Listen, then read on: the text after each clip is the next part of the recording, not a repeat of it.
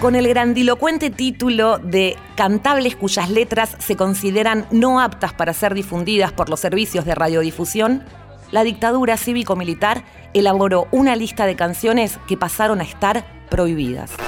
Sergio Pujol, historiador y docente, ensayista especializado en música popular. Efectivamente hubo eh, listas de temas y de intérpretes desaconsejados, más eh, temas quizás, y eso se supo hacia el final de la dictadura, cuando se filtró una nómina, que después se completó y después tuvimos acceso una vez que se desclasificó todo ese material de la CIDE y de los organismos de aquella época, que había más de 100 canciones que estaban directamente prohibidas. Quienes ya entonces hacíamos radio no conocíamos exactamente esa lista, pero sí los rumores de pasillo y a veces las bajadas de línea directas de los eh, directivos de las radios. El documento con la lista fue desclasificado en 2009 y publicado por el CONFER en ese entonces el organismo estatal que regulaba la radio y la televisión. La lista, si bien numerosa, no es del todo prolija.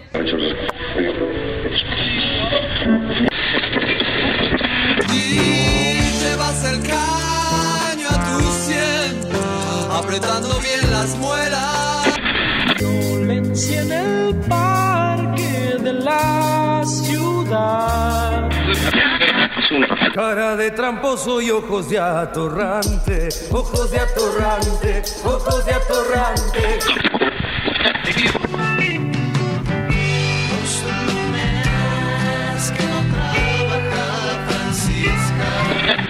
Hay canciones cuyos títulos no son del todo correctos. A veces aparecen sus autores en lugar de sus intérpretes o viceversa, y algunas aparecen repetidas con títulos similares. Las razones para prohibir algunas canciones iban desde letras con fuerte carga ideológica o de protesta. Hay que dar vuelta el tiempo como la java, el que no cambia todo no cambia nada. Hasta las que daban lugar a sospechas de incitar al consumo de drogas.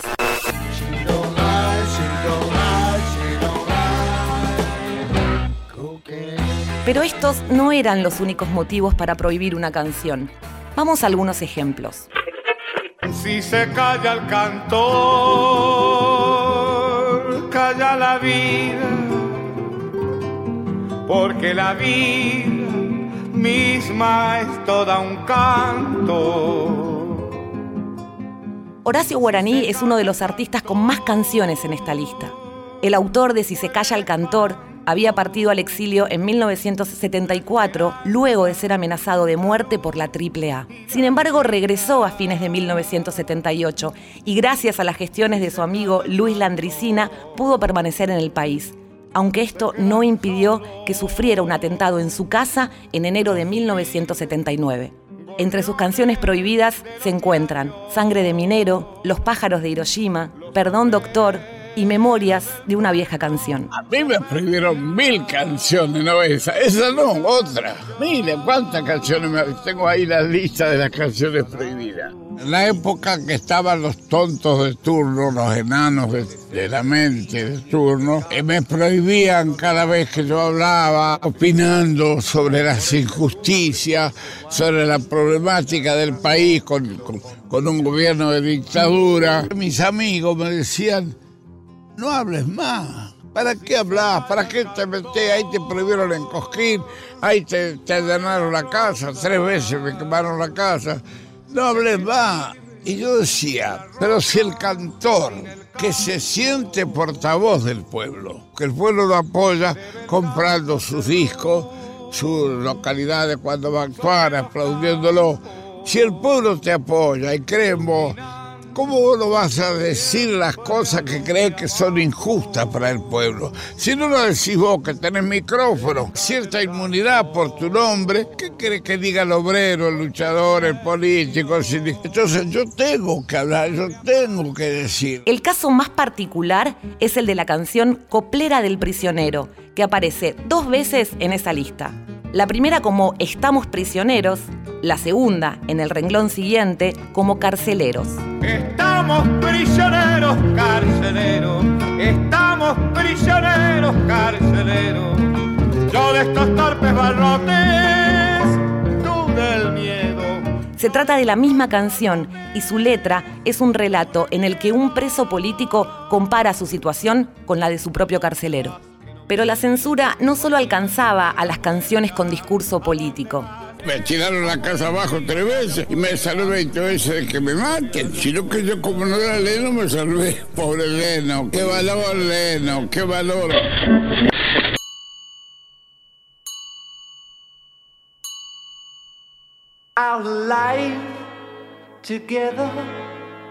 El disco Double Fantasy fue publicado unas pocas semanas antes del asesinato de John Lennon en noviembre de 1980.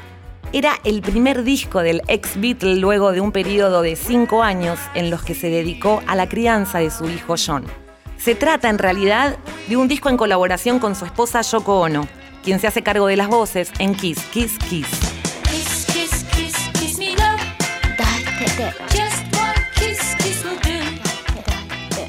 La canción figura en la lista como Besa mi amor, y sin dudas lo que motivó la prohibición fueron los susurros y gemidos de placer en perfecto japonés de Yoko Ono.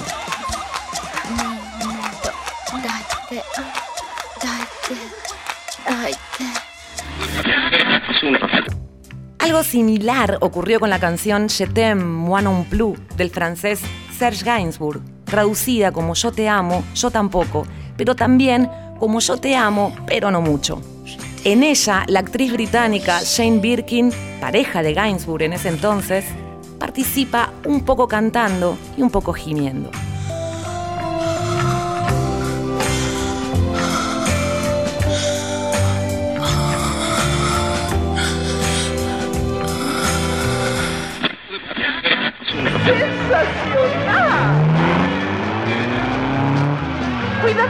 No, las mías no. En el ámbito local, la actriz, vedette y bailarina Nérida Lobato grabó un simple con la canción Fácilmente, compuesta por su marido, el coreógrafo Ever Lobato. La canción es en realidad un relato, en primera persona, de un encuentro íntimo que termina con la protagonista gimiendo ante el micrófono. Goce, y sobre todo el goce femenino, era algo de lo que tampoco se podía hablar.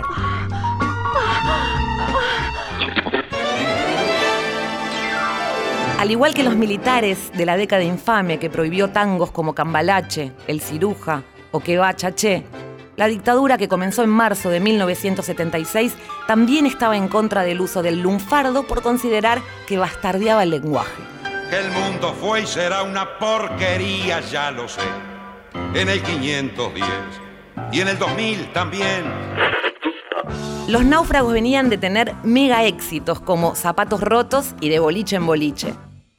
Sus canciones podrían incluirse en lo que en esos años se conocía como música complaciente, es decir, no se los consideraba artistas que pudieran incomodar al poder y nada hacía pensar que fueran a incluirlos en una lista negra. Esto no impidió que la dictadura prohibiera la difusión de su canción Loco por tu culpa, grabada el mismo año del golpe. La letra, escrita por Palito Ortega, incluye varias palabras en lunfardo o dichas al revés. Sabes me da gusto tu linda. Sos una mina, pata de verdad.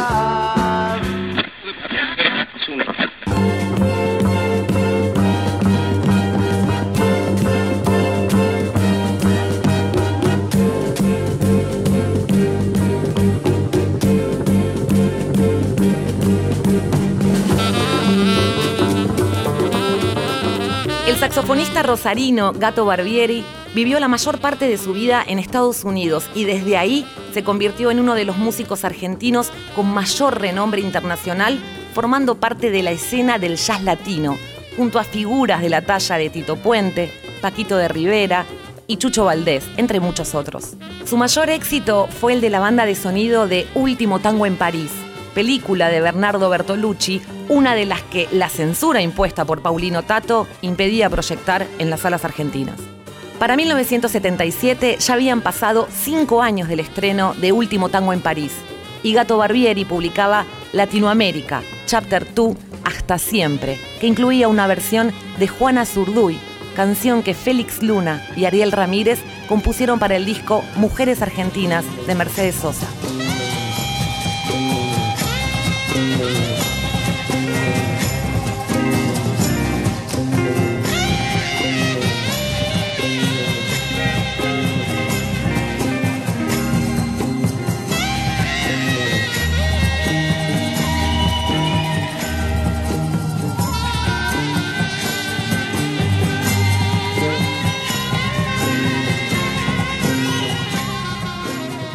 pesar del nombre de la lista, cantables cuyas letras se consideran no aptas para ser difundidas por los servicios de radiodifusión, la versión del saxofonista argentino es instrumental, salvo por una especie de recitado en el que Barbieri menciona no solo a Juana Zurduy, sino también a Tupac Amaru, a Argentina, a Chile, Cuba, Perú y varios países de Latinoamérica. Latinoamérica.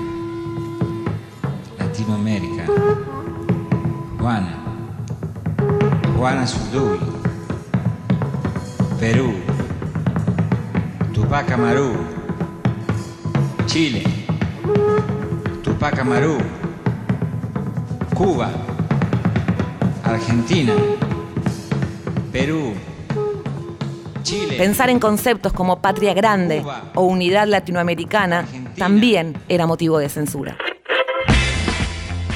Alma y Vida fue una de las primeras bandas de rock argentino que se atrevió a incursionar en terrenos cercanos al jazz. Su sección de vientos, formada por Bernardo Baraj en saxo y Gustavo Moreto en trompeta, era su sello característico. Originalmente eran la banda de acompañamiento de Leonardo Fabio. La conocí, la conocí en el parque, iba descalza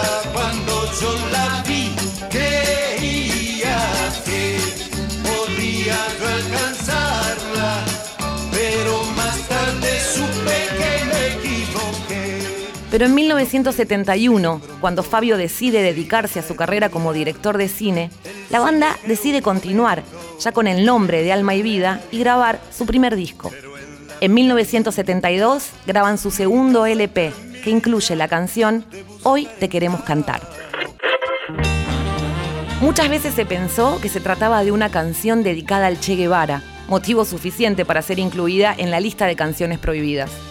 Sin embargo, el destinatario de la canción es más bien un sujeto colectivo, y así lo explica su autor, Gustavo Moreto.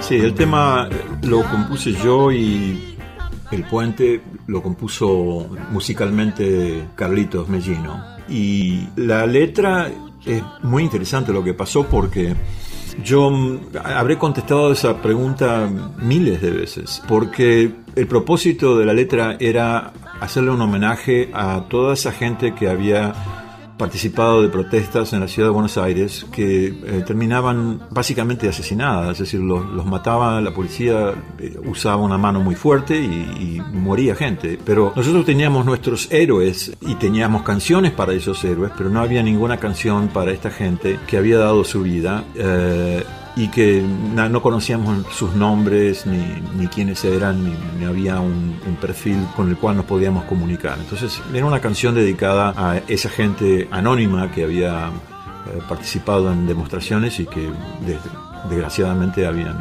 pagado eso con su vida. Pero al final también hubo un montón de, de, de, interpretaciones diferentes. Ahora, por ejemplo, está en el internet dedicada al Che Guevara, que no fue la intención original.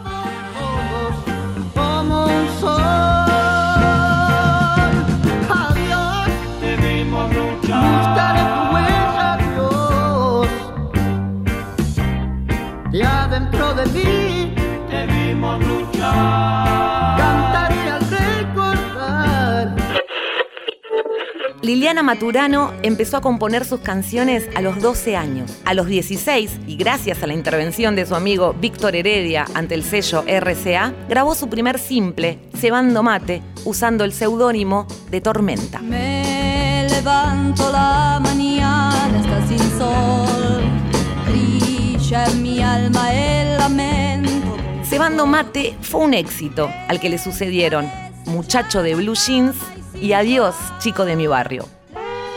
En 1981 publica su disco Confidencias de una mujer, que incluye Que no me llamen tu mujer cuando escribí la canción y posteriormente la grabé, no, nunca imaginé que la podían prohibir, porque la canción se basa en, una mujer que se quiere separar, ¿no? Donde la, decisión de separarse la toma ella, porque, bueno, no le gustaba vivir como vivía, entendía que el amor se había terminado y que, no era lo que ella quería vivir como, como vivía en ese momento con, con ese, hombre y la decisión era de ella. Y, la prohibición viene por eso. En realidad es, es, un poco, es una prohibición, la verdad, muy absurda, ¿no? La, la vemos desde hoy, desde, desde, el día de hoy hacia el año 1980-81 que se prohibió, era, era como que la mujer no podía tomar la decisión de la separación. El único que tenía derecho era el hombre, ¿no?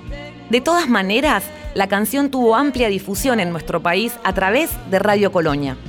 Así como muchos argentinos sintonizaban esa radio uruguaya para enterarse de las noticias que la dictadura prefería callar, muchos artistas también burlaban la censura difundiendo sus canciones por la señal de CW1 normalmente se prohibieran las canciones que tenían un contenido político. No se podía tocar el tema en la radio ni yo podía cantarlo en televisión. Pero bueno, ya cuando, cuando sube la dictadura militar, recuerdo que en las radios, sobre todo de Buenos Aires, se pasaba mucha música en inglés, ¿no? O sea, se evitaban las canciones en, nuestro idioma. Y, yo en ese momento estaba en un sello que se llamaba Microfón, que era un sello argentino muy exitoso de Mario Kaminsky, y él realmente hizo algo fantástico. Él comenzó a salir desde Radio Colonia con todos sus artistas. Entonces, y Radio Colonia pasó a ser la, radio de mayor audiencia en cuanto a, de ahí se generaban todos, todos los éxitos. Y precisamente esta canción se difundía por Radio Colonia. A, mí me prohibieron dos, que no me llamen tu mujer y otra que llamaba Cómo vivir sin ti. También, no sé, porque tenía alusiones al amor, como en realidad nunca supe por qué la prohibieron, porque si la comparas esa letra con, con letras actuales es prácticamente naif, ¿no? Pero sí, no solamente eran cuestiones políticas, sino morales, de, acuerdo a la, visión que, ellos tenían, ¿no? que era sumamente arcaica. Pero seguía escribiendo lo, que me surgía, lo que sentía. Al tiempo vino la democracia, entonces ya es como que todos eh, vivimos más felices.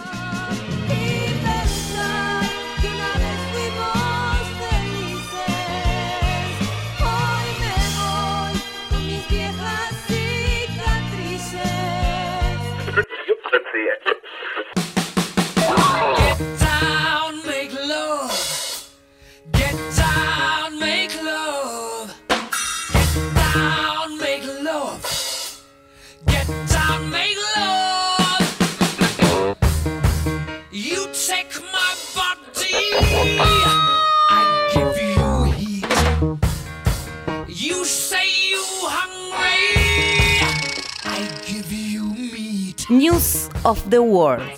Ese es el sexto disco de Queen que fue publicado en el año 1977. La canción Get Down, Make Love, Tiéndete, Hace el Amor, no solo formaba parte de la lista de temas que no debían difundirse, sino que también fue eliminada de la edición nacional del disco. El sobre interno incluía las letras de todas las canciones, y en el lugar en el que debía figurar esta canción aparecía un rectángulo rojo. Queen vino a tocar a la Argentina en marzo de 1981, en una de las primeras visitas de artistas internacionales al país. Bien, queda ya prácticamente nada para que Queen esté sobre el escenario. Solamente el clima que ustedes le den a esta noche, la noche de Queen en la Argentina. La banda se reunió con el presidente de facto, Roberto Viola, y a pesar de todo, tocó Get Down Make Love en sus shows en Buenos Aires, Mar del Plata y Rosario. No se sabe si desafiando la censura o porque no estaba al tanto de la medida.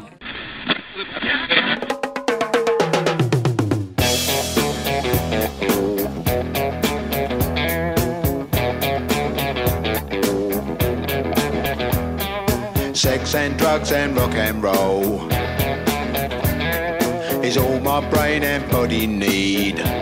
Ian Dury es un artista de culto en su Inglaterra natal. De una infancia difícil, signada por la polio que le dejó secuelas en su físico, Dury aprendió a sobrellevar las dificultades a fuerza de humor e ironía. En 1977, Ian Dury publicó su disco New Boots and Panties, que incluye el que posiblemente sea su más grande éxito, Sex and Drugs and Rock and Roll. Sex and drugs and rock and roll. Sex and drugs and rock and roll. Sex and drugs and rock and roll is very good indeed. Sin embargo, esta no aparece en la lista de canciones prohibidas. La que sí figura es Wake Up and Make Love With Me, con la particularidad de ser la única de la lista cuya letra aparece citada en el documento. Junto al título y los autores se lee la siguiente aclaración. Se individualiza por el estribillo Wake up and make love with me. Wake up and make love. Hacer el amor era un tema que los militares también preferían evitar. La italiana Rafaela Carrà ya tenía cierta experiencia con la censura. Su canción Toca Toca había sido considerada por el Vaticano como demasiado provocadora. Además, Rafaela la cantó en televisión usando una prenda tan corta que dejaba ver su ombligo, algo que para 1971 era demasiado. Para el final de la década, y siendo ya una estrella en su país, decide ampliar su público e ingresar al mercado hispanoparlante. Graba entonces el disco Hay que venir al sur. Bueno, la censura me siguió un poco en la vida. Cuando yo vine con la canción Para hacer bien el amor hay que venir al sur, hubo una censura y entonces se tenía que cantar eh, Para enamorarse bien hay que venir al sur. El cambio en la letra de Hay que venir al sur impidió que la canción formara parte de esta lista. Pero con la canción Lucas no tuvo tanta suerte. Él era un chico de cabellos de oro, yo le quería casi con locura, le fui tan fiel como a nadie he sido y jamás supe qué le ha sucedido. En ella, Rafaela se pregunta qué habrá sido de ese muchacho de cabellos de oro al que vio por última vez cuando se abrazaba con otro hombre. O Realmente yo de la canción digo que era un rubio que me encantaba y que lo amaba, pero él eh, está, ha desaparecido. Lo, lo vi en la ventana acompañado con un chico, no sé. Las diversidades sexuales también eran un tema que debía evitarse en las letras de las canciones. Yo he atravesado todo esto, este camino con la sencillez y la naturalidad de una persona que no hacía ningún tipo de daño. La vida es una vida cuando tiene libertad. Esto es la palabra que yo sigo teniendo muy presente en mi vida. Libertad de equivocarte, libertad de vivir, libertad de amar, bueno, en todos los sentidos. ¡Gol! Sí, sí, sí, sí, sí, de Rafaela. ¡Golazo de Rafaela!